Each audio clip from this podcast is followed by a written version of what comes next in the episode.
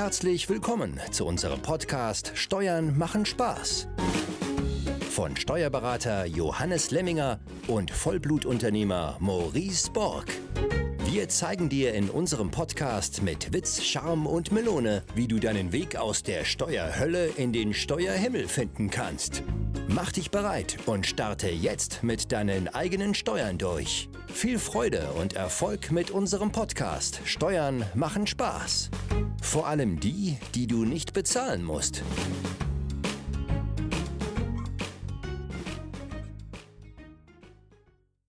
Herzlich willkommen in einer neuen Folge des Podcasts Steuern machen Spaß. Heute zu einem Thema, was ich noch ganz bedingt oder womit ich mich nur noch ganz bedingt beschäftigt habe, nämlich den Investitionsabzugsbetrag. Wir hatten ihn ab und zu in ein paar Folgen somit angerissen. Ähm, ich glaube, beim Hausboot hatte er mal eine Rolle gespielt.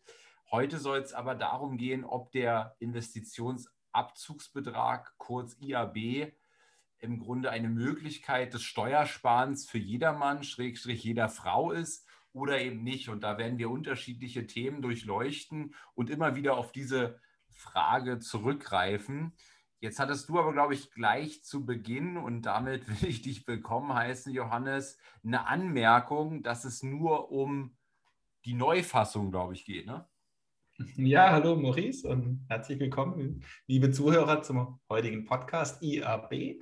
Ähm, ja, wir konzentrieren uns jetzt nur auf die neue Fassung die ab 2020 gilt ähm, und 2019 und auch die Übergangsregelung, die lassen wir jetzt hier komplett außen vor, sonst wird es in der Summe einfach zu viel und auch äh, zu kompliziert. Okay, und die erste Frage, fangen wir mal, fangen wir mal mit den klassischen W-Fragen an. Wer oder was ist denn dieser EAB überhaupt? Und ähm, ja, was ist das ja? Ja, also Investitionsabzugsbetrag, ja, für sich genommen ja ein fürchterliches Wort. Deswegen die Abkürzung IAB, auch eine ganz offizielle Abkürzung, vereinfacht es natürlich. Und wir reden jetzt auch immer nur vom IAB. Ja, und, und um was das im Detail ist, äh, Investition, also es geht um Investitionen, die in der Zukunft stattfinden. Und normalerweise habe ich ja eine Abschreibung, wenn ich jetzt das Beispiel einer Maschine nehme. Ich bin Unternehmer und hab, will eine Maschine oder ich kaufe eine Maschine, äh, die mich vielleicht 200.000 Euro kostet, dann wird die ja über die Laufzeit steuerlich abgeschrieben, sagen wir mal acht Jahre. Und ich hätte dann acht Jahre, ja, 200.000 durch acht, das gibt 20, äh, nee, 25.000 Euro, hätte ich dann jedes Jahr einen Aufwand.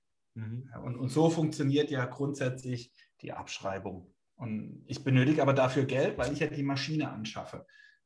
Entweder habe ich das Geld oder ich hole mir das Geld halt als Darlehen. Und jetzt habe ich hier die wunderbare Möglichkeit eines IABs. Also IAB ist eine Fördermaßnahme für kleine und mittlere Unternehmen. Und hier kannst du tatsächlich vor der tatsächlichen Investition Steuern sparen. Und dieses Steuern sparen ist so weit gedacht, dass ich diese Liquidität, die ich dadurch ja erhalte, für meine in der Zukunft geplante Investition einsetzen kann. So ist also dieser Grundgedanke, Grundgedanke dieser Förderung. Ich erhöhe praktisch mein Eigenkapital auf diese Investition und sozusagen habe ich eigentlich eine vorweggenommene Abschreibung vor der tatsächlichen Investition. Ich kann meinen Gewinn senken oder mein zu versteuerndes Einkommen, ohne überhaupt einen Cent auszugeben. Ja, ich sage dazu immer sozusagen eine Abschreibung mit fünf Sternchen. Ja, und du hast vorhin betont, eine offizielle Abkürzung der IAB. Da muss man ja dazu sagen, dass du nämlich für alles Abkürzungen hast, die dann nämlich auch nicht offiziell sind. ja. ja, deswegen habe ich es extra so betont. Aber IAB, weil das sonst wirklich so ein Zungenbrecher, äh, ja, ist das äh, überall, steht dann diese Abkürzung. Von daher sage ich dann offizielle Abkürzung. Es wundert mich, dass du Zacharias Zaster noch nicht mit ZZ abkürzt. ja, ja doch, doch, manchmal, äh, wenn ich einen Beitrag bei Insta schreibe, ein Zacharias Zaster-Zitat, das heißt dann ZZZ. also das geht dann auch. Okay, ZZ, ja. Äh. Und ähm, wer, ich glaube, es hörte sich jetzt sehr unternehmerisch gerade an. Ähm, und deswegen mal die Frage, ähm, wer darf denn überhaupt einen IAB bilden? sind das jetzt nur Unternehmer oder betrifft das vielleicht sogar auch Privatpersonen? Ja, und hier kommt gleich die, die riesige Besonderheit. Es betrifft nur Unternehmer, nur ähm, Ausnahme, beziehungsweise äh, was hier viele nicht beachten, ich kann mit dem IAB sehr schnell einfach Unternehmer werden. Also wenn ich heute auch noch ganz normal im Angestelltenbereich tätig bin, kann ich hier Überlegungen anstellen und plötzlich bin ich hier Unternehmer und habe dann den Vorteil, dass ich tatsächlich ein IAB gründen kann. Ja, das ist ja die, die Frage, deswegen auch der, der Name dieser Folge, ist der IAB wirklich für jedermann oder jeder Frau was? Ähm, und, und darauf wollen wir jetzt auch in, in dieser Folge immer mal wieder eingehen. Äh, da gibt es nämlich auch dann natürlich gewisse Nachteile, die ich hier äh, vielleicht in Kauf nehme. Und, und dann ist immer die Frage, okay, mache ich das wirklich auch als Nichtunternehmer in Anführungszeichen? Also die Voraussetzung, dass du ein IAB bilden darfst, ist, dass du einen aktiven Betrieb hast, der Einkünfte erzielt. Das kann aber dann auch als Einnahmenüberschussrechner oder bilanzierender sein. Es ist ein Gewerbebetrieb, aber auch Freiberufler äh, können diesen IAB-Abzugsbetrag ja, oder diesen IAB bilden. Also es ist nicht äh, nur für Gewerbebetriebe in der klassischen Definition, sondern es geht wirklich darum, dass ich halt Einkünfte ja, unternehmerisch tätig erziele. Das habe ich gerade nicht ganz verstanden. Äh, wann können das jetzt Angestellte nutzen, die dann planen, unternehmerisch aktiv zu werden oder wann? Zum Beispiel, ja, ein guter Einwand. Ähm, also du kannst jetzt heute im, im, sind wir im Jahr 2021, du bist komplett angestellt tätig, äh, aber du spielst mit dem Gedanken, dich selbstständig zu machen, egal jetzt in welchen Bereichen, dann könntest du theoretisch vorweg schon IAB bilden. Diese Beispiele habe ich jetzt aber gar nicht gemeint, aber das wäre auch eine Möglichkeit, sondern hier geht es um die Gestaltungen, ja, und wir hatten es ja auch schon in unserer Folge Hausboot, ich glaube, die Folge 18 war das, ähm, dass ich jetzt vielleicht in Zukunft ein Hausboot anschaffen will. Und das kann ich ganz normal als Angestellter ebenso tun. Und ich plane aber, dieses Hausboot gewerblich zu vermieten ja, also in der Folge haben wir davon gesprochen, dass ich hier unterscheiden kann, ob ich es gewerblich oder im Privatbereich zuordne. Jetzt durch den IAB, ich würde praktisch jetzt im Jahr 21 ein IAB bilden auf ein Hausboot, was ich in der Zukunft vielleicht anschaffen will. Und plötzlich hätte ich im Jahr 21, wir kommen ja gleich auf die weiteren Voraussetzungen, auch auf die Höhe des IABs, einen steuerlichen Verlust, den ich komplett mit meiner Angestellten-Tätigkeit verrechnen kann. Mhm. Und Du hattest von Begrenzung und kleinen und mittleren Unternehmen gesprochen. Zu dieser Förderung, wie war das jetzt gemeint? Ähm, also ab 2020 ist es auch ähm, einfacher. Ähm, da kann ich es ganz einfach bemessen, wann kann ich als Unternehmer einen Investitionsabzugsbetrag bilden oder nicht. Der Gewinn darf nicht mehr als 200.000 Euro betragen, natürlich ohne den IAB, weil der IAB mindert ja meinen Gewinn. Also ich darf nicht erst ein IAB bilden und, und dann äh, meinen Gewinn anschauen, sondern ich muss praktisch den Gewinn vor IAB, der darf halt nicht über 200.000 Euro liegen. Gilt der IAB, es kommt jetzt meine Frage, gilt der IAB äh, für, jede, für jede Unternehmung, für jede GmbH? Ja, genau. Ja, ne? ja. ja, also das ist auch ein, ein Vorteil, den ich auch brauche, um ihn, wie gerade angesprochen, im Normalfall als Angestellter auch geltend machen zu können, beziehungsweise auch, wenn du eine Firma hast, ein Einzelunternehmen hast und, und du bist weit über den 200.000 Euro.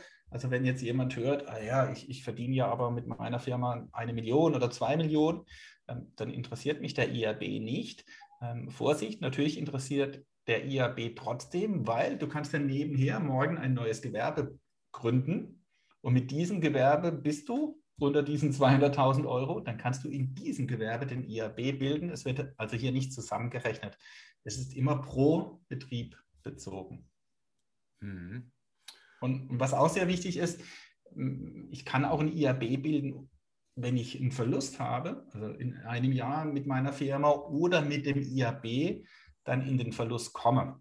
Also auch das spielt keine Rolle. Und das kann ja auch mal, wenn ich sonst noch andere Einkünfte habe, interessant sein, obwohl ich einen Verlust habe, bilde ich noch ein IAB, damit mein Verlust noch höher wird, aber ich diesen Verlust in meiner Einkün Einkunftssphäre trotzdem verrechnen kann.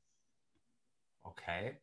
Und äh, sag mal, jetzt wissen wir die, die, die Höhe, aber jetzt kommt ja das Spannende, weil, in, äh, wie du dir vorstellen kannst, in meinem Kopf ist wieder mein roter Traum-Ferrari gerade in, in greifbare Nähe gekommen durch den Investitionsabzugsbetrag. Äh, ähm, äh, welche, ich sag mal, ist da jetzt alles an Investitionen erlaubt? Ähm, also auch mein geliebter Ferrari? ja, also äh, die Höhe, ich weiß gar nicht, ob ich es jetzt gerade gesagt habe, aber die Höhe, äh, also begrenzt der Investitionsabzugsbetrag in der Summe auf 200.000 Euro. Äh, also das wäre die Höhe, die ich bilden kann in aller Summe meiner Investitionsabzugsbeträge. Und, und gefördert, ja, um auf deine Frage einzugehen, es werden nur bewegliche Wirtschaftsgüter gefördert, die abnutzbar sind und im Anlagevermögen sich befinden. Die können neu oder auch gebraucht sein, also das spielt keine Rolle, aber es werden keine Grundstücke, keine Gebäude und natürlich kein Umlaufvermögen und auch keine Software, also so immaterielle Vermögensgegenstände werden nicht gefördert. Da darfst du keinen Investitionsabzugsbetrag bilden. Du hast jetzt gesagt, bewegliche Wirtschaftsgüter, da würde ich jetzt den Ferrari zuzählen. ja, äh, äh hoffentlich, hoffentlich lässt er sich bewegen. Ne? Also, Wäre irgendwas falsch. Ja, aber genau, also ein Ferrari äh, in, in deinem Betrieb wäre natürlich ein bewegliches Wirtschaftsgut. Ja, also diese Definition hätte dein Ferrari erfüllt.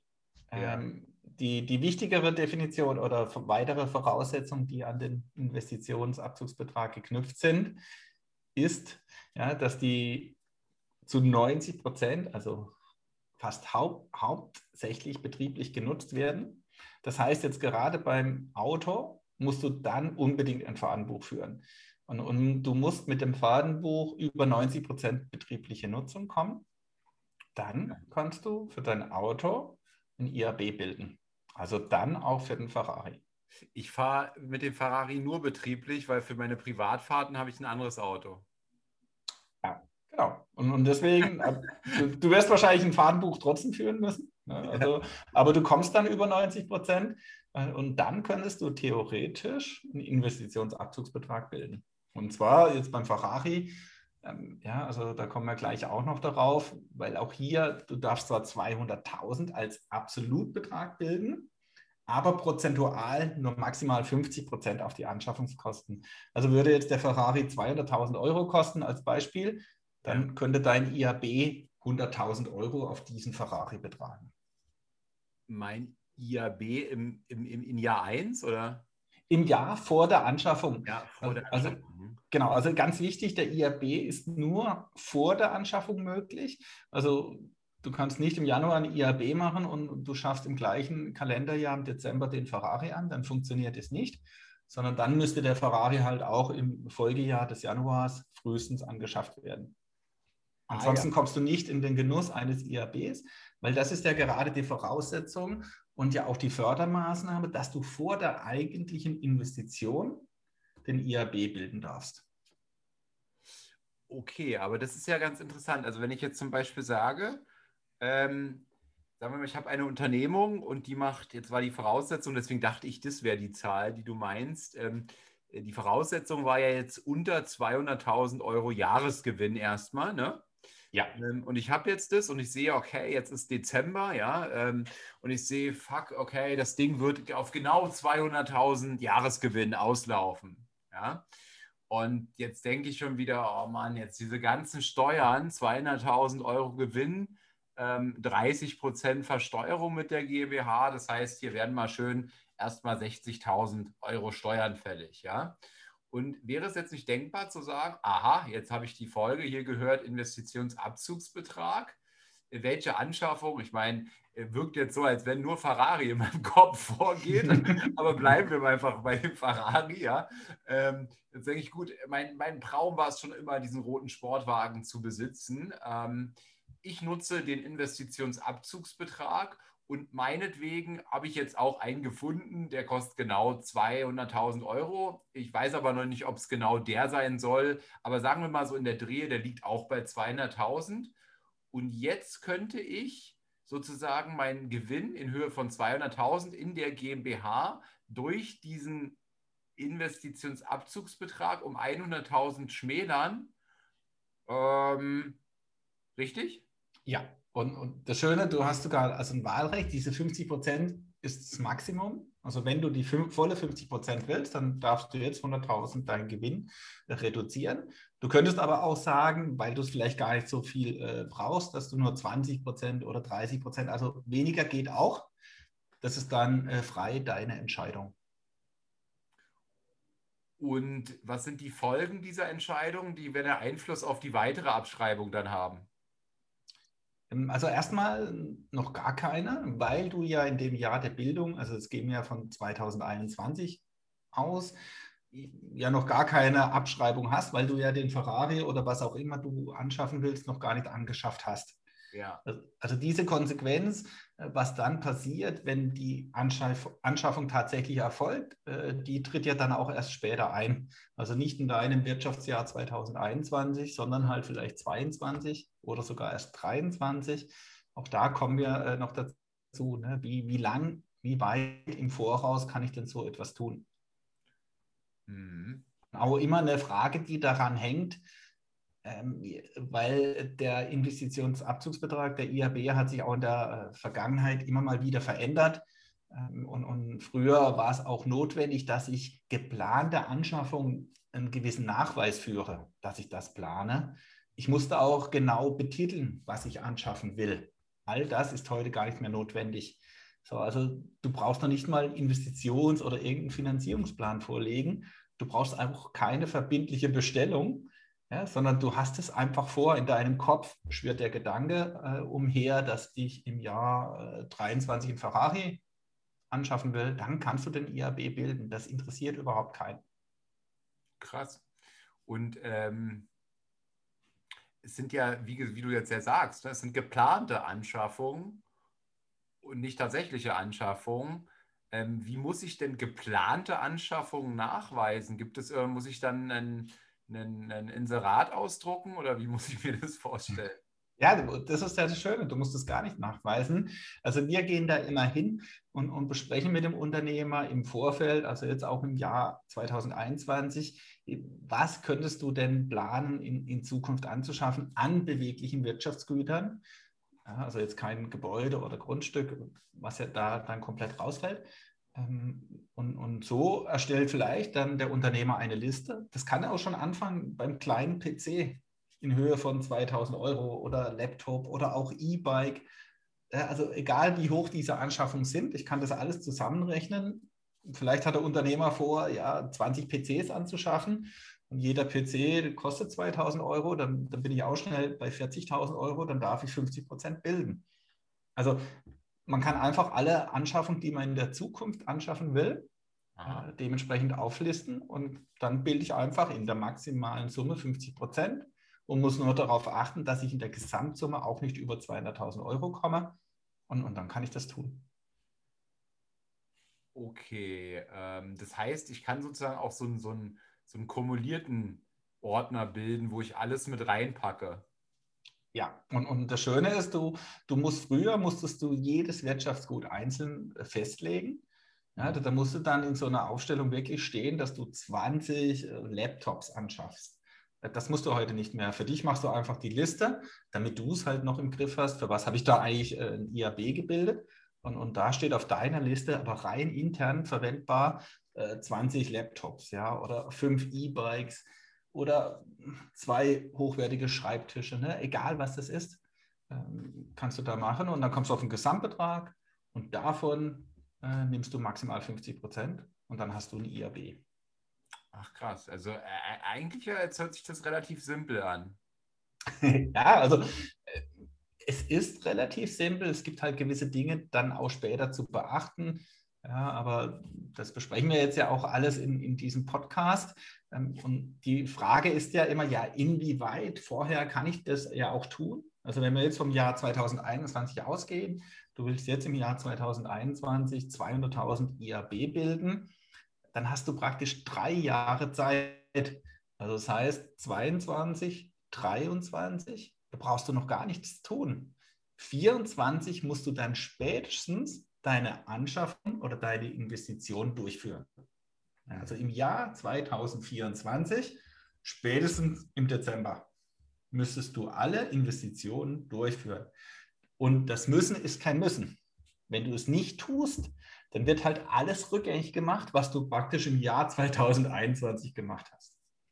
Äh, rückgängig gemacht, was heißt das? Muss ich jetzt äh, ähm, nachzahlen? Weil ich habe ja dann, um in meinem Beispiel mal zu bleiben, also 200.000 hatte ich ja einen Jahresgewinn, ähm, habe dann den IAB gebildet, habe den reduziert auf 100.000 und ähm, jetzt ist doch die Vernunft in meinem Gehirn eingetreten und ich habe kein Ferrari gekauft. ähm, und äh, das Jahr 2023 ist meinetwegen jetzt vergangen. Ne? Was sind die Folgen? Also wenn du jetzt keine Anschaffung, keine Investition durchführst, äh, dann wird in dem Jahr, also jetzt in, in deinem Fall 21, äh, so gestellt, als hättest du diesen IAB nicht gebildet. Also dein Gewinn wird im Jahr 21 wieder um diese 100.000 erhöht. Mhm. Hast du ja vorher vermindert. Und natürlich beginnt dann ganz normal der Zinslauf zu laufen. Das heißt, du hast dann 6% Zinsen zu bezahlen. 15 Monate, ne, das läuft ja erst ab dem 15. Monat, ab dem 15. Monat, wenn du die Steuererklärung abgegeben hast, also 2021 zum 31.12.2021 endet das Wirtschaftsjahr. 15 Monate später, also ab April 2023, läuft der Zinslauf. Und der Zinslauf ist jeden Monat 0,5 Prozent. Also sprich im Jahr 6 Prozent. Wenn es dann zwölf Monate sind, die du verzinsen musst, dann musst du 6 Prozent verzinsen. Mhm. Wie kommen die denn auf 6 Prozent? Das ist ja ganz schön viel. ja, da gibt es immer wieder Diskussionen. Äh, ist schon sehr lange, ich weiß nicht, äh, seit wann diese 6 Prozent im Gesetz stehen, ähm, gesetzlich verankert. Äh, der Vorteil ist, wenn du Steuern zurückbekommst, dann bekommst du diese 6 Prozent auch. Also das kann dann auch manchmal ein Steuertrick sein, dass man sehr lange mit der Steuererklärung wartet, weil man weiß, man bekommt vielleicht 10, 20, 30.000 Euro Steuern zurück. Ach, und, und dann bekommst du die auch mit 0,5 Prozent verzinst aber natürlich auch erst 15, im 15. Monat. Das heißt, die Steuererklärung 21 erst ab dem April 2023 wird die verzinst und du bist ja zur Abgabe vorher verpflichtet. Das mhm. heißt, jemand, der sowieso immer die Steuern abgeben muss, äh, der kommt in der Regel nie in den Zinslauf. Es gibt aber Privatpersonen oder einfach Personen, die gar keine Steuererklärung abgeben müssen. Und die haben ja bis zu vier Jahre Zeit. Die können es dann so spät legen, wenn sie vorher wissen, dass sie Zinsen bekommen, dass sie das Maximale an Zinsen rausholen können. Der Haken, die Zinsen sind zu versteuern, äh, klar. Ähm, und die Zinsen, die du aber bezahlen musst, die darfst du nicht steuerlich abziehen. Mhm, okay. Also da sucht sich das Finanzamt sozusagen die, die beste Lösung raus. Einnahmen, die du bekommst vom Finanzamt, sind zu versteuern, aber die Zinsausgaben, die du bezahlen musst, darfst du nirgends berücksichtigen. Ja, lass uns doch mal bitte die Grenzen jetzt, wir haben es schon mal angesprochen, aber die Grenzen nochmal wiederholen des IABs. Genau, also zwei Grenzen, um das nochmal zusammenzufassen. Das gibt die absolute Beitragsobergrenze im laufenden, also in deinem Beispiel wäre das jetzt 2021 und den drei vorangegangenen Wirtschaftsjahren. Ja, vielleicht hast du da ja schon IABs gebildet. Also es darf einfach in der Gesamtheit nicht über 200.000 Euro an IABs gehen. So, das ist diese Beitragsobergrenze. Und dann gibt es halt diese prozentuale Begrenzung auf den IAB, dass du maximal 50 Prozent der Anschaffungs- und Herstell Herstellungskosten auf deine Investition als IAB bilden darfst. Das heißt, ähm, jetzt dein Ferrari dürfte maximal 400.000 Euro kosten, davon 50 Prozent und dann hättest du 200.000 IAB. Das wäre jetzt ein Maximum für das Jahr 21. Und du darfst aber natürlich in 22 keinen neuen bilden, wenn dieser IAB hier noch steht. Also wenn der nicht aufgelöst wird, weil der Ferrari ja noch nicht angeschafft wurde, dann bist du halt jetzt äh, begrenzt, weil du diese 200.000 ja noch da stehen hast. Der Ferrari Monza, der kostet knapp 3 Millionen und hat keine Scheibe. ja. Also da könntest du auch IAB bilden. Also, aber halt äh, maximal auf 200.000 Euro wäre der dann. Also leider nicht auf 50 Prozent äh, auf die 3 Millionen. Ne? Das wäre natürlich sehr geil. Aber deswegen ja, redet man ja immer, dass der IAB für, für kleine und mittlere Unternehmen gedacht ist. Wenn du den kaufst, dann kriegst du aber einen Helm dazu und auch einen, einen Anzug, einen Rennanzug. Sozusagen ein Schnäppchen. Ne? Den kriegst du oben drauf. Also, wichtig ist auch noch, ne, bei den, wenn ich von diesen Anschaffung- und Herstellungskosten, also die Kosten in der Investition spreche, äh, dann ist immer entscheidend, bin ich zum Vorsteuerabzug berechtigt, weil dann zählt natürlich die Nettoanschaffung. Jemand, der aber keinen Vorsteuerabzug hat, dann ist das halt eine Bruttogrenze. Ist äh, eigentlich selbstverständlich, aber auch einfach, dass man es mal gehört hat. Also jetzt äh, als Beispiel ein, ein Arzt, der keine Umsatzsteuer hat, für den wären halt diese 200 oder 400.000 äh, eine Bruttogrenze. Du hast den Titel ja gewählt, ähm, Steuersparen für jedermann, jeder Frau, genderkonform hier alles, ne? Ähm, ja, habe ich extra noch hinzugefügt. äh, Fallen da jetzt aber nicht ganz schön viele raus? Ja, genau, das war ja das, was ich einleitend schon gesagt habe. Im ersten Schritt würde man das denken. Ja, viele fallen mit ihrer Firma oder mit ihrer GmbH tatsächlich raus, weil sie halt weit von 200.000 Euro Gewinn äh, im positiven Sinne entfernt sind. Ja, also wesentlich mehr. Äh, Die Armen meinst du, ja? wesentlich mehr Gewinn äh, jährlich machen. Ähm, aber jetzt ne, war das, äh, was ich vorhin angesprochen habe, habe ich halt die Möglichkeit, ob ich jetzt einen neuen Gewerbebetrieb äh, gründe, ja, dann kann ich, obwohl ich in meinem anderen Bereich 10 Millionen, 20 Millionen Gewinn mache, dort einen IAB bilden. Das heißt, ich bin nie vom IAB ausgeschlossen. Also ich habe immer irgendwelche Möglichkeiten. Und früher war der Klassiker, auch heute noch, ja, ich habe vielleicht vor, privat eine Photovoltaikanlage anzuschaffen. Und die Photovoltaikanlage, hier ist die Besonderheit, dass du hier gewerblich tätig wirst, weil du verkaufst in der Regel ja den Strom, der hier produziert wird. Heute gibt es ja dann oftmals auch diese Eigennutzung, wenn ich noch einen Batteriespeicher dabei habe. Äh, trotzdem habe ich einen Überschuss in der Regel, wo der Strom noch verkauft wird. Und da werde ich automatisch zum Unternehmer, zum Gewerbetreibenden mit meiner eigenen Photovoltaikanlage, die auf meinem eigenen Dach sitzt oder die ich auf das Dach meiner Firma privat installiere. Auch das geht. Äh, heute habe ich aber die Voraussetzung, die Anlage äh, sollte über 10 kW Peak sein, äh, weil darunter äh, gibt es jetzt äh, vom Finanzamt eigentlich eine Beschränkung, dass ich da gar nicht mehr gewerblich tätig bin. Aber jetzt unterstellen wir mal, die Anlage hätte über 10 kW Peak. Dann kann ich einfach angeben, okay, ich mache jetzt eine IAB auf meine Photovoltaikanlage, die ich in den nächsten drei Jahren anschaffen will. Ob ich das tue oder nicht, spielt erstmal gar keine Rolle. Ähm, kann ich aber heute gründen oder bilden den IAB. Dann habe ich Einkünfte aus Gewerbebetrieb und ich sage, okay, meine Photovoltaikanlage würde 400.000 Euro kosten, dann bringe ich hier einen Verlust von minus 200.000 Euro.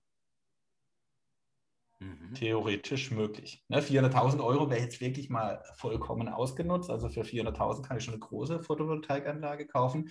Aber es könnte jetzt ja auch eine sein, die vielleicht nur 100.000 Euro kostet. Dann bilde ich halt ein IAB über 50.000 Euro.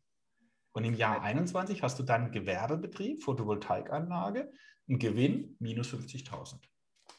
Sag mal, Johannes, äh, ist dein, ist dein neues Lieblingswort theoretisch und hat es, es kommt drauf an, ersetzt?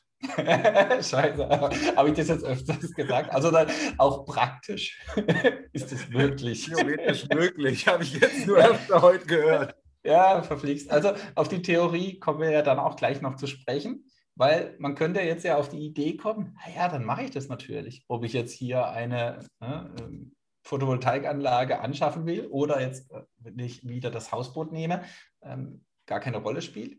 Aber wie gesagt, dann habe ich die Konsequenz, was wir ja gerade schon gesagt haben, dass ich es wieder rückgängig machen muss äh, und dann auch 6% äh, Strafzins in Anführungszeichen, ja, aber ans Finanzamt bezahlen muss.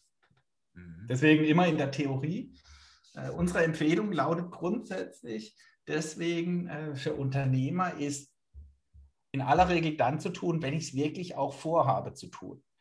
Ähm, und nicht aus ähm, steuerlichen Gründen in Anführungszeichen, komme aber auch gleich nochmal darauf, das kann auch sinnvoll sein, ja, dass du sagst, hey, ich gründe jetzt ein IAB, weil ich eine Photovoltaikanlage will, aber eigentlich weißt du ganz genau, dass du keine anschaffst. Trotzdem kann es dann sinnvoll sein, ein IAB in diesem Fall zu bilden.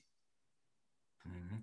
Und jetzt habe ich in meinen Notizen so einen wilden grünen Pfeil, der von ganz oben nach ganz unten führt. Und da steht, ja, das ist jetzt auch der Haken mit deinem vorhin angesprochenen Auto. Das verstehe ich nicht. ja, also, äh, weil äh, eigentlich wäre jetzt hier die, die, ja, äh, wie soll ich sagen, die Verbindung zu deinem angesprochenen Auto, aber wir haben sie eigentlich schon beantwortet. Also es geht auch mit deinem Auto.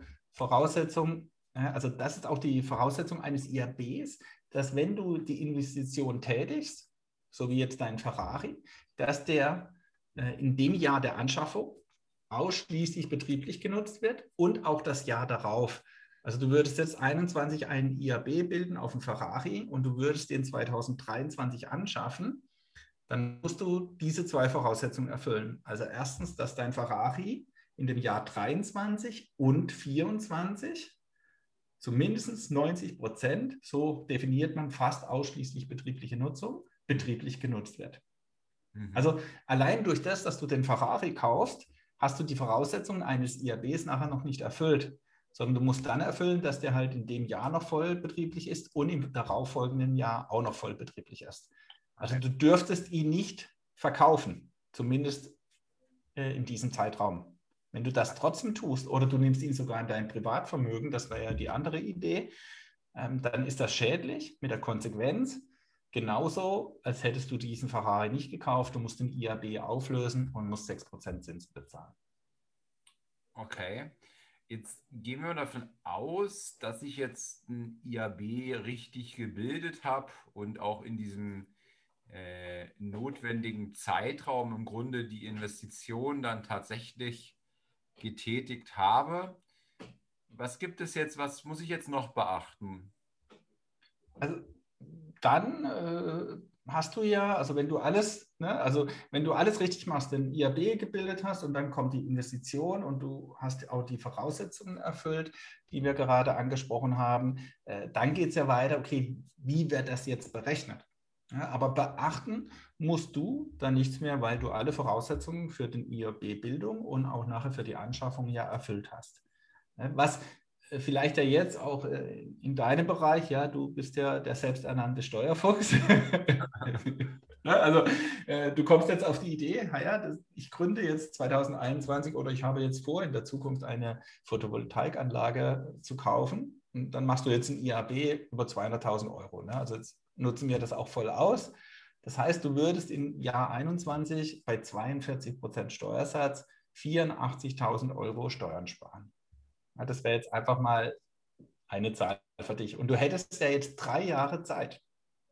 Ah, so, also jetzt, wir machen deine Steuererklärung so schnell wie möglich, ja, damit du das Geld so schnell wie möglich bekommst. Also wir können frühestens, sage ich mal, im März 2022 deine Steuererklärung für 2021 durchführen. Ähm, und dann kriegst du vielleicht auch relativ schnell vom Finanzamt den Bescheid und das Geld zurück, vielleicht im Mai. Also dann werden wir ja jetzt im Mai 2022, bekommst du 84.000 Euro von deinem Finanzamt. So, jetzt hättest du maximal Zeit bis zur Steuerabgabe 2024.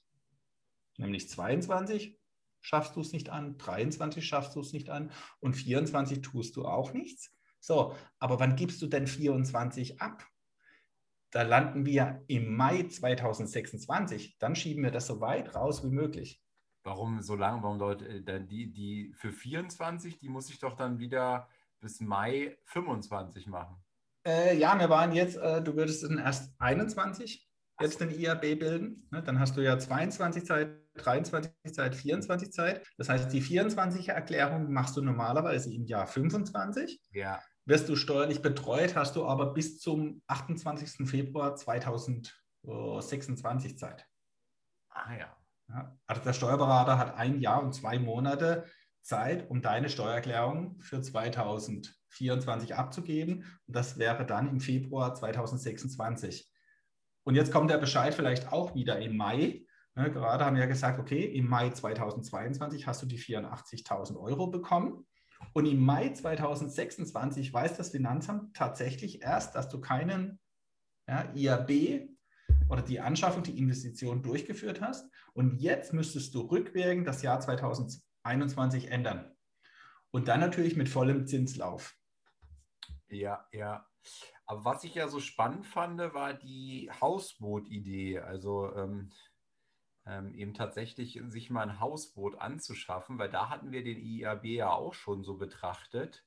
Ähm, und da sehe ich ja für mich jetzt persönlich tatsächlich schon die, die, den Gedanken, ein Hausboot anzuschaffen. Jetzt weiß ich aber noch nicht, wo, welches und so weiter. Nichtsdestotrotz könnte ich ja dann diesen IAB bilden mit der Wette darauf, dass ich es innerhalb der nächsten Jahre eben auf die Kette kriege, das dann auch umzusetzen. Vielleicht bringt mich das noch stärker in die Umsetzung.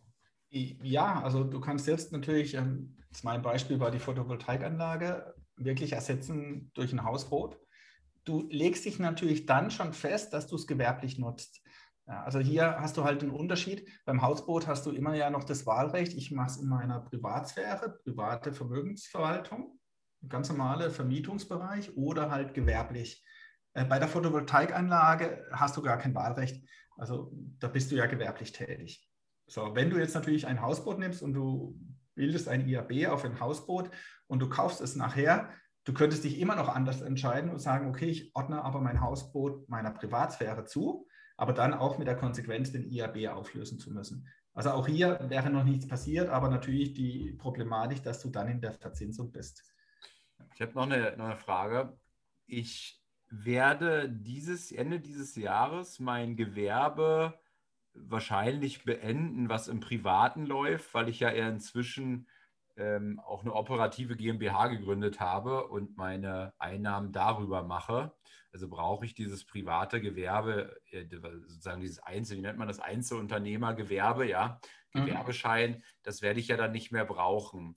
Könnte ich jetzt dieses Jahr ein IAB machen, das Gewerbe schließen und dann wieder ein Gewerbe eröffnen, wenn ich das Hausboot kaufe? Ähm, theoretisch ja, du, du kannst den IAB übertragen. Ja, ähm, wenn du das natürlich nicht kannst, dann bist du in der Zwangsauflösung nachher. Ja, also du musst dir ja immer vorstellen, mit dem IAB passiert auch erstmal ja fürs Finanzamt nichts. Also wenn du nachher nicht in, in den Genuss kommst des IABs, dann wird es ja alles wieder rückgängig gemacht. Ja, genau, stimmt, ja. Von, von daher passiert hier nichts. Du müsstest jetzt noch nicht mal dein Gewerbe abmelden. Du nutzt dieses Gewerbe und bildest dort einfach ein IAB für äh, deinen geplanten Hausbootkauf ja, oder für deine geplante Photovoltaikanlage. Also da hast du hier den Vorteil, dass du dein Gewerbe gar nicht abmelden musst, sondern dein IAB erscheint dann in deinem bisherigen Einzelunternehmen. Das ja, geht. Ja. Ja, und dann hast du praktisch einen anderen Zweck natürlich in der Zukunft für dein Einzelunternehmen, aber das spielt ja keine Rolle. Darfst du ja jederzeit ändern. Ich könnte mir vorstellen, der IAB ist so ein klassisches Werkzeug, wo ihr als Steuerberater dann glänzen könnt am Jahres, äh, ne? also so, weil man es ja im Grunde dann am Ende schön nutzen kann, oder nicht? Ja, aber natürlich, ich, ich glaube, es gibt leider viele Kollegen, die einfach mal ein IAB bilden Ne, weil das ja immer, ich sag mal, äh, sehr einfach in der Komfortzone ist. Ne? Der, der, Steuerpflichtige ist genervt, dass er plötzlich eine hohe Nachzahlung hätte. Also ja. ich kann das ja auch im Nachhinein noch tun. Ne? Also 2021 ist bei dir durch und jetzt machst du deine Erklärung oder deinen Jahresabschluss und, und der Steuerberater erzählt hier, äh, da kommt jetzt 100.000 Euro Nachzahlung raus und du hast vorher einfach das gar nicht auf dem Schirm gehabt. Und dann gibt es tatsächlich Beraterkollegen, ja, die dann sagen, hey, komm, wir gründen schnell, bilden schnell ein IAB, da können wir das voll wieder runterdrücken. Aber das ist das, was ich einleitend gesagt habe. Äh, wir empfehlen das immer grundsätzlich dann, wenn die Wahrscheinlichkeit sehr hoch ist, dass ich auch die Investition tätige. Mhm. Also letztendlich ist auch wirklich Vorhabe, weil nur dann macht es mir im ersten Schritt auch Sinn, weil sonst habe ich nachher diese teure Verzinsung. Ja, und das wird ja in deinem Fall heißen, also du verzinst diese 84.000 Euro in deinem Fall, die du Steuern gespart hast. Jetzt sage ich mal in zwölf Monate mit 6 Prozent. Ja, wenn das halt zwei Jahre sind, dann sind es schon 12 Prozent und so weiter. Ne? Also du kannst auch bei 18 Prozent oder sogar bei drei Jahren landen. Dann zahlst du ja genau 18 Prozent auf deine 84.000 Euro. Das wären dann über 15, ja, das sind 16, ne, was sind das? Verfliegst. Ja, egal, knapp 15.000 Euro. Ja, also, und das, und und du musst dir überlegen, du zahlst ja nicht nur die 15.000 Euro, wenn du die Anschaffung nicht machst, sondern du musst dir auch die 84.000 Euro noch bringen. Also du hast plötzlich eine Belastung von knapp 100.000 Euro, vier Jahre oder drei Jahre später. Und dann kommt vielleicht noch deine normale Steuerzahlung. Also plötzlich zahlst du einen wahnsinnigen Betrag. Und, und, und das hat viele Steuerpflichtige schon den Kopf gekostet. Weil sie das Geld nicht haben. Ich kann ja auch nicht noch ein IAB, ich kann ja nicht noch ein IAB bilden, weil das war ja die Voraussetzung, ne, dass man innerhalb der letzten, was war das, drei Jahre oder so, ne, kein IAB hatte. Ja, du könntest natürlich dort dann wieder ne, für das Neue könntest du wieder einen bilden. Also im Jahr 2025 von mir aus kannst du für das Jahr 25 wieder einen bilden, weil du hast den alten aufgelöst, der ist weg. Aber die Steuer auf das Jahr 21, die wird halt auf jeden Fall fällig, also die 84.000 plus die Verzinsung. Du kannst dann nur wieder deinen laufenden Gewinn, den du vielleicht 25 hast, weil da auch wieder eine riesige Nachzahlung kommt, wieder über ein IAB drücken. Müsste ich ja, oder wäre ja meine einzelne, einzige Alternative, wenn ich die Kohle nicht habe. Ja, und, und das ist die Gefahr, dass du dann hier eine wahnsinnige Steuerlast immer vor dir herschiebst. Ich bin IAB-süchtig. ja, und, und, das, und das ist die Gefahr, wenn man einfach sagt, hä, komm, uns fällt nichts mehr ein oder wir wissen keine Wahl, äh, dann, dann, gründen wir ein IAB, obwohl der Unternehmer weiß, die Maschine wird er nie anschaffen. Ja, oder was auch immer die, die Grundlage für den IAB ist. Und, und das ist natürlich sehr ja, verlockend, aber halt auch eine riesige Gefahr für den Unternehmer. Und deswegen sind wir da immer extrem vorsichtig. Wenn wir besprechen das ja dann mit dem Unternehmer. wenn der Unternehmer sagt, ja, ich will das jetzt aber und ich habe ja dann vielleicht drei Jahre Zeit, diese Steuer, ne, die ich da ja nachbezahlen muss, äh, dass ich die irgendwie rausbekomme aus meiner Firma. Das kann natürlich dann trotzdem ein Grund sein, dass man sagt, okay, liquiditätstechnisch bilden wir jetzt den IAB. Und dann müsste aber der Unternehmer wirklich jedes Jahr hingehen und einfach sagen, okay, ich lege hier aber auch 30.000 Euro Steuern jedes Jahr zurück, weil ich weiß, dass ich dann irgendwann noch nachzahlen muss fürs Jahr 21 im Jahr 25. Also ich will den wilden Johannes, irgendwas Intelligentes wird mir schon einfallen. ja, also und da sind wir ja, äh, deswegen sage ich auch immer, es kommt drauf an. Jetzt, ne, du als äh, Steuerfuchs und Börsenfuchs könntest jetzt auf die Idee kommen, okay, ich mache den IAB, hey, ich kriege 84.000 Euro. Ja, dann lege ich die 84.000 Euro an der Börse an. In China-Aktien.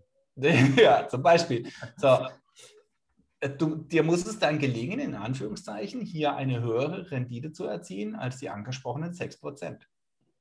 So, ja. natürlich auch nachsteuern, aber wenn dir das gelingt ne, und du machst sogar noch ja, 20 Prozent, dann hast du natürlich einen wirklichen Mehrwert. Aber das kann ich natürlich ja gerade als Berater ja keinem empfehlen, weil es kann ja auch umgekehrt laufen. Ja, du hättest jetzt dein ganzes Geld in Wirecard-Aktien investiert.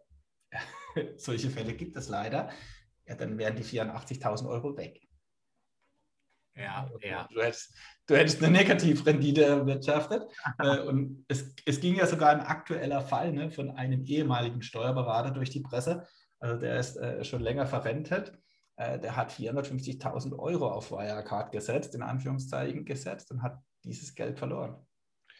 Weil du Wirecard ansprichst, wolltest du, dass ich nochmal in deine Wunde pieke? ja, ich bin da schmerzfrei.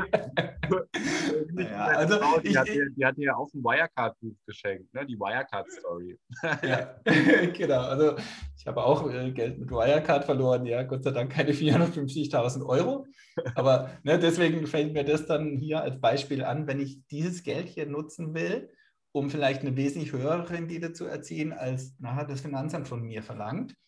Äh, auf die Idee könnte ich ja kommen. Und, und da bin ich halt immer in der kurzfristigen Spekulation. Da, davon rate ich persönlich immer ab. Ja, aber wenn jetzt der Unternehmer darauf besteht, ja, ich könnte es ja nicht, ich kann es ihm nicht ausreden, ich, ich würde es versuchen. Aber klar, auf solche Ideen kann der eine oder andere kommen.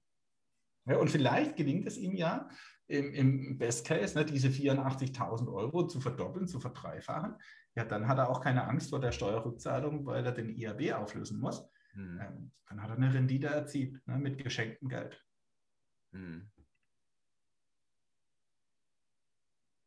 Okay, verstanden. Jetzt haben wir, jetzt haben wir immer den, den Case besprochen, was passiert, wenn wir im Grunde einen IAB, IAB nutzen und aber tatsächlich gar nicht anschaffen. Ähm, was passiert denn jetzt nun in den Jahren, wenn wir den IAB nutzen und tatsächlich dann auch die Investition tätigen? Ja, genau. Deswegen ja auch so wichtig, dass wir das jetzt angesprochen haben, weil das betrifft ja vielleicht wirklich die, die in der Angestelltenbereich tätig sind ja, und mit der Idee spielen, IAB zu bilden, aber nachher halt dann nicht anschaffen. Ähm, und jetzt sind wir wirklich unternehmerisch im unternehmerischen Bereich. Ich schaffe den IAB tatsächlich auch an, beziehungsweise die Investition auf dessen Grundlage ich den IAB gebildet habe. Weil jetzt wird es ja auch kompliziert in der steuerlichen Handhabung.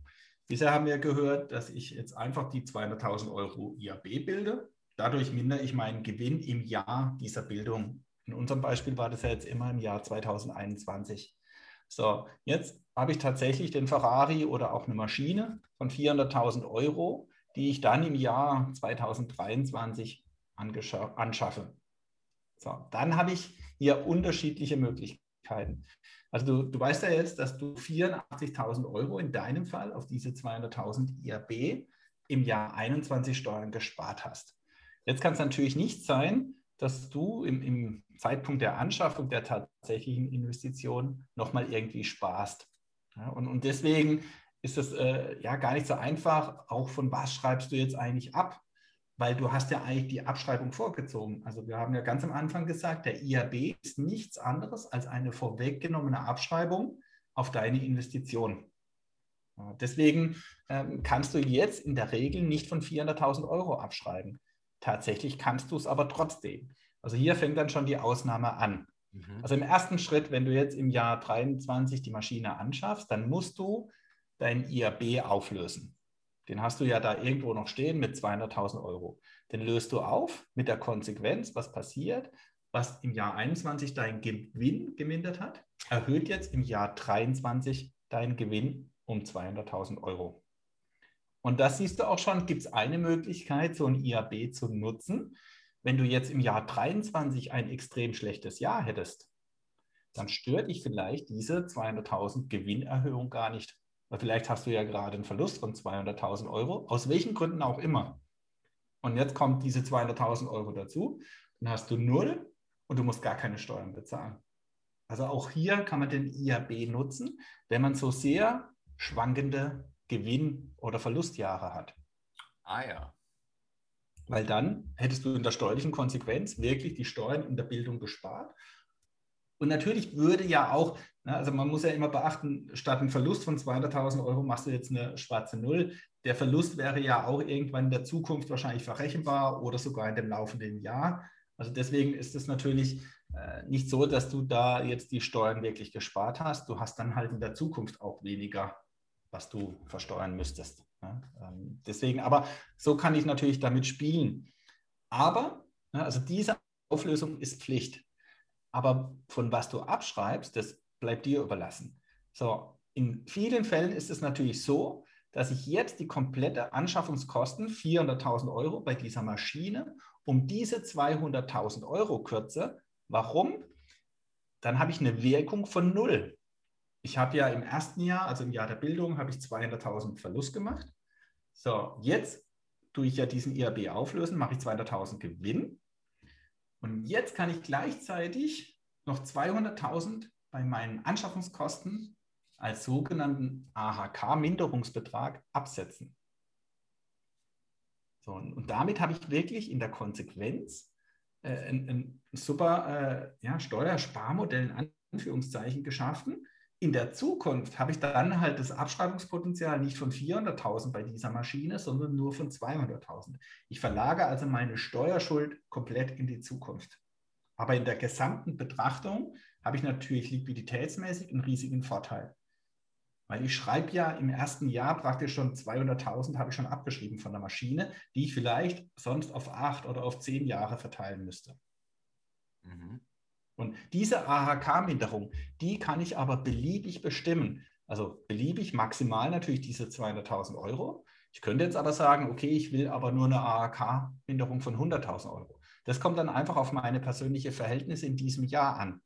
Ob ich diese 200.000 AHK-Abschreibung voll ausnutzen oder voll brauche oder ob ich jetzt einfach weniger mache. Im besonderen Fall sogar gar keine. Und dann schreibe ich tatsächlich von 400.000 Euro ab aber habe natürlich meinen Gewinn um 200.000 erhöht. Also um das nochmal zusammenfassen, wenn ich wirklich die 200.000 bei meinen AHK kürze, dann habe ich im Jahr der Auflösung, also der Anschaffung der Maschine, eine steuerliche Wirkung von null.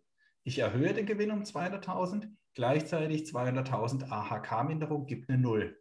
Und ich habe im Jahr 21 ja meinen Gewinn um 200.000 gemindert. Also in der Summe bis zur Anschaffung habe ich tatsächlich 200.000 Verlust gemacht. Mhm. Also ich hoffe, es ist verständlich, wie dieses Prinzip funktioniert. Ist im Einzelfall, ja, äh, wie gesagt, nicht so ganz einfach. Ich muss ein bisschen schmunzeln, Johannes. Also AHK, BMG, SAV, IAB. ja, also wollen wir mal zu deinem ZF kommen? ja, also wir sind hier im steuerlichen Abkürzungschaos gelandet. ja, bevor wir zum ZF kommen, also für alle neuen Zuhörer, das wäre mein Zaster-Fazit. um, um diese Abkürzung aufzuklären, äh, habe ich auch hier, wenn ich den IAB äh, ja auch bilden darf und, und dann die Maschine äh, oder die Investitionen tätigen, noch eine Besonderheit. Es gibt im deutschen Steuerrecht noch so etwas wie eine Sonderabschreibung. Das wäre jetzt abgekürzt die SAFA, aber äh, nennen wir es einfach mal Sonderabschreibung in Höhe von 20 Prozent. Und diese Sonderabschreibung kann ich tatsächlich auch mit meinem IAB kombinieren. Das heißt, ich kann im Jahr der Anschaffung der Investition dieser Maschine auch nochmal 20 Prozent Sonderabschreiben.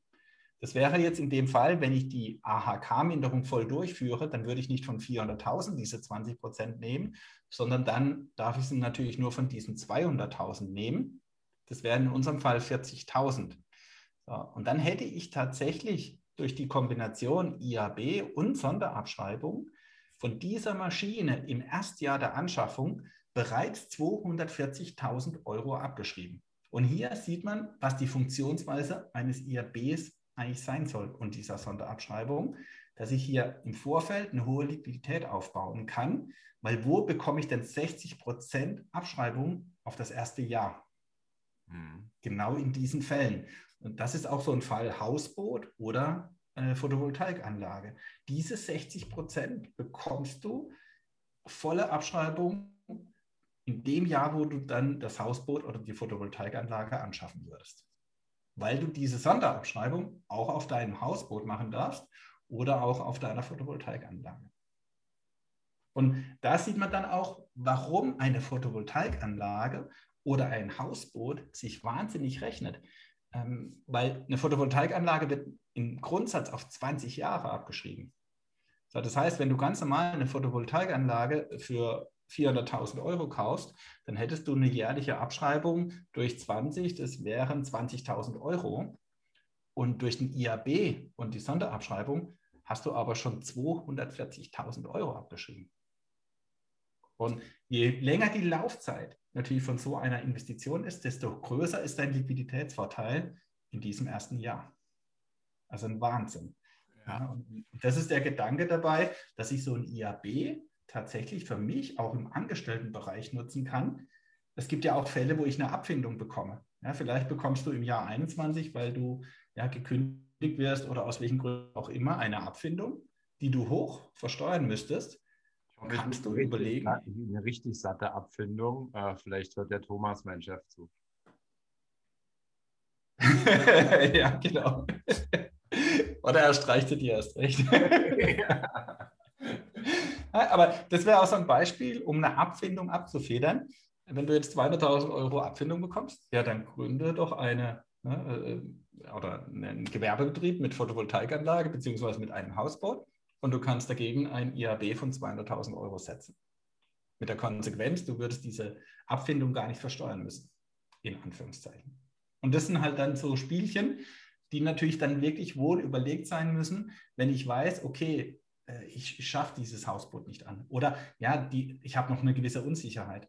Also so wie jetzt auch in deinem Fall, es kann sein, dass du ein Hausboot anschaffst, ähm, aber vielleicht klappt das auch nicht oder es interessiert dich halt dann in der Zukunft doch nicht. Ja, und dann muss dir halt bewusst sein, okay, dann kommt halt diese Steuernachzahlung. Aber ich habe drei oder vier Jahre Zeit. Das finde ich, das, das so finde ich so den großen Punkt. Ja, es ist jetzt, also ich meine, drei bis vier Jahre, um ähm, mu muss es denn überhaupt auch ein Hausboot oder kann es dann auch eine andere Investition? Also kann ich in der Investition switchen? Ja, also du kannst switchen. Ne? Wenn du es aber natürlich jetzt, jetzt nehmen wir wirklich mal die Fälle, die ganz klassisch angestellt sind äh, und, und die machen auch ja sonst äh, keinen nebenberuflichen oder gründen Nebenbetrieb im Nebengewerbe, äh, die hätten halt dann nur die Möglichkeit, so etwas zu tun. Also die, die sind dann beim Hausboot oder halt bei der Photovoltaikanlage. Ähm, aber als Unternehmer kann das natürlich morgen irgendeine Maschine sein. Klar, da, da ist es ja nicht, äh, ne, es kommt nicht auf das Wirtschaftsgut an, äh, welches dann nachher tatsächlich angeschafft wird. Weil du musst es noch nicht mal angeben, dass du ein Hausboot anschaffst. Ne? Also wäre ja gar nicht notwendig, du gründest nur ein IAB. Mhm. Das heißt, Aber das Finanzamt, ne, wenn du wirklich klassisch angestellt bist und, und du bringst jetzt plötzlich Einkünfte aus Gewerbebetrieb und da steht nichts äh, und nur minus 200.000 IAB, äh, da wird das Finanzamt auf jeden Fall nachfragen. Und dann kannst du sagen, ja, du hast vor, in der Zukunft äh, 2024 als Beispiel ein Hausboot anzuschaffen und dafür bildest du jetzt schon einen IAB. Das Ding ist ja, das Finanzamt wird nachfragen. Ich glaube, da schlottern dann manche schon immer mit den Knien. Das ist doch schön, wenn sie nachfragen, dann kann ich wieder ein weiteres Gespräch in meinem Leben führen. ja, für dich als Verkäufer. Aber äh, manch einer hat natürlich ein anderes Mindset, ja, und der hat vielleicht auch wirklich Respekt. Ich, will jetzt nicht gleich sagen Angst vor dem Finanzamt, aber mit Sicherheit äh, hält es manch einen schon davon ab, sowas zu tun. Und, und manchmal ja, erfordert es in, in, dem Fall des IABs ja auch wirklich etwas Courage, ne? wenn ich bisher immer angestellt war ähm, und jetzt entdeck, entdecke ich den IAB für mich, dann wirklich zu sagen, hey, das mache ich jetzt, ja, weil ich habe vor, in zwei oder drei Jahren ein Hausboot zu kaufen. Dann kannst du das tun. Aber so jemand ist ja gar nicht in, in ja, hat auch gar nicht großartige Berührungspunkte vielleicht bisher mit dem Finanzamt gehabt, weil er ganz normale äh, ja, Lohnausgleich macht, ohne große Besonderheiten. Ähm, also da gehört schon dann auch äh, wirklich das Mindset dazu, das auch so durchzuführen. Ganz nette Menschen, kann ich sagen. Beim Finanzamt. Ja. Ja, auf jeden Fall. Also, also es ist wie überall, es gibt nette und weniger nette. also ich, ich glaube nicht, dass äh, die Dichte der Nicht-Netten beim Finanzamt höher ist als sonst wo. Aber habe noch keine Untersuchung gemacht es hilft, wenn man davon ausgeht, dass es da nette Menschen sind. ja. Und auch vor allem auch, äh, sag ich mal, Menschen, die einem auch äh, helfen oder unterstützen bei der eigenen Steuererklärung. also auch das gibt es. Ähm, das ist natürlich auch wieder vom Finanzamt, vom Sachbearbeiter abhängig. Aber auch da gibt es wirklich äh, Finanzbeamte, die dich bei deiner eigenen Steuererklärung unterstützen und, und dir auch Tipps oder ja, wirklich Dinge sagen, die du beachten musst. Ja, ja. Dann jetzt nochmal auf, auf den Punkt, nochmal die, Kern, ja, die Kernpunkte im Grunde des Tasterfazits. Also richtig und mit Bedacht eingesetzt ne, ist der IAB jetzt auch noch in der Kombination mit der Sonderabschreibung ein tolles Instrument, um, um deine Steuern zu optimieren. Ganz unabhängig, ob ich bisher unternehmerisch unterwegs bin oder halt dann erst unternehmerisch tätig werde. Ähm, aber im Vorfeld sich wirklich bewusst zu sein, was es halt bedeutet, wenn ich dann doch nicht unternehmerisch tätig werde, beziehungsweise diese Investition nicht tätige. Ja, also da finde ich, ist immer äh, schon im, im, Vorfeld einiges an Gesprächsbedarf notwendig, weil ne, der Unternehmer so typisch klassisch, er sieht eine Steuernachzahlung und, und Hilfe ähm, und der, der würde für jeden IAB äh, schreien, ja, machen wir. Ja, ähm, wenn man ihm dann die Konsequenzen und Folgen zeigt, dann der vernünftige Unternehmer in Anführungszeichen sagt dann manchmal wirklich nein. Äh, wir lassen das, dann zahle ich jetzt die Steuer, bin ja auch manchmal froh, wenn ich sie weg habe. Das ist halt extrem individuell. Aber entscheidend ist, dass derjenige, derjenige der ein IAB bildet, äh, darüber aufgeklärt ist. Und dann kann ich das perfekt äh, steueroptimiert nutzen. Ich bin kein vernünftiger Unternehmer, Johannes, deswegen lass, lass uns über den IAB reden, wie wir diesen dieses Jahr nutzen. Ja. wir, wir, werden dann berichten über deinen IAB. nee, best, besten Dank. Also wieder äh, äh, viel gelernt. Du hast mich wieder mit äh, mächtig, äh, wie soll man sagen, Inspiration, Gedanken und Schabernack im Kopf ausgestattet. Und ich freue mich schon auf die nächste Folge. Ja, und liebe Zuhörer, ich bin mal gespannt auf die Steuererklärung von Maurice. Der zahlt dann wirklich null Steuern. ich zahle genug Steuern. Es kommt über, als wenn ich keine Steuer zahle. Ich zahle so viel Steuern.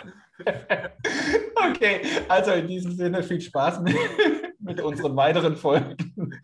Ciao. Hat hier jemand an der Uhr gedreht? Ist es wirklich schon so spät? Ja, ihr Leute, wir machen Schluss für heute. Aber keine Sorge, wir kommen wieder und dann schalte ein, wenn es wieder heißt, Steuern machen Spaß. Und vor allem die, die du nicht bezahlen musst. Es hat dir gefallen? Dann nimm dir eine Minute Zeit und unterstütze uns mit einer Bewertung.